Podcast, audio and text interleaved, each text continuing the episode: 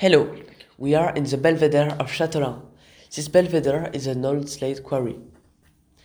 During the 15th century, Breton towns were developing and they needed a lot of slates to build roofs. So, many slate quarries opened in Châteaulin. And the Nantes-Brest Canal can transport many slates. In 1840, 6,000 tons of slate were transported to Brest and there were 173 workers in the slate quarry. It proves that slates were an important part of the local economy until the year 1850.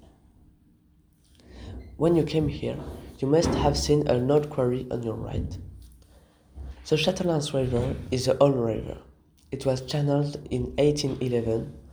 The canal construction ended in 1836 and it is 360 kilometers or 224 miles long.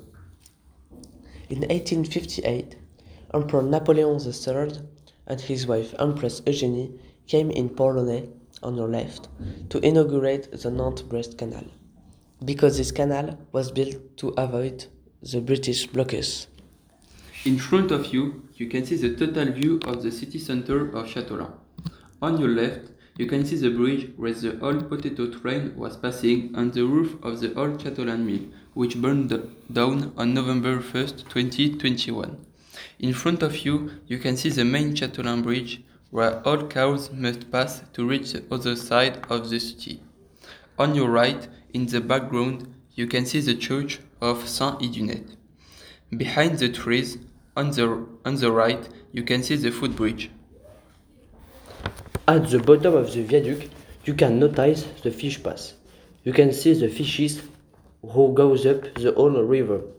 In the old days, Châteaulin was a salmon fishing town. At the times, the fishery of Châteaulin was very active. It attracted a lot of people. But in, in the 19th century, the salmons have disappeared because of lead mines of Huelgoat and Poullaouen. Today, the salmons are back in the channel. The observatory count more than thousand salmons, what we find on the coat of arms of the city of Châteaulin. Have a nice day!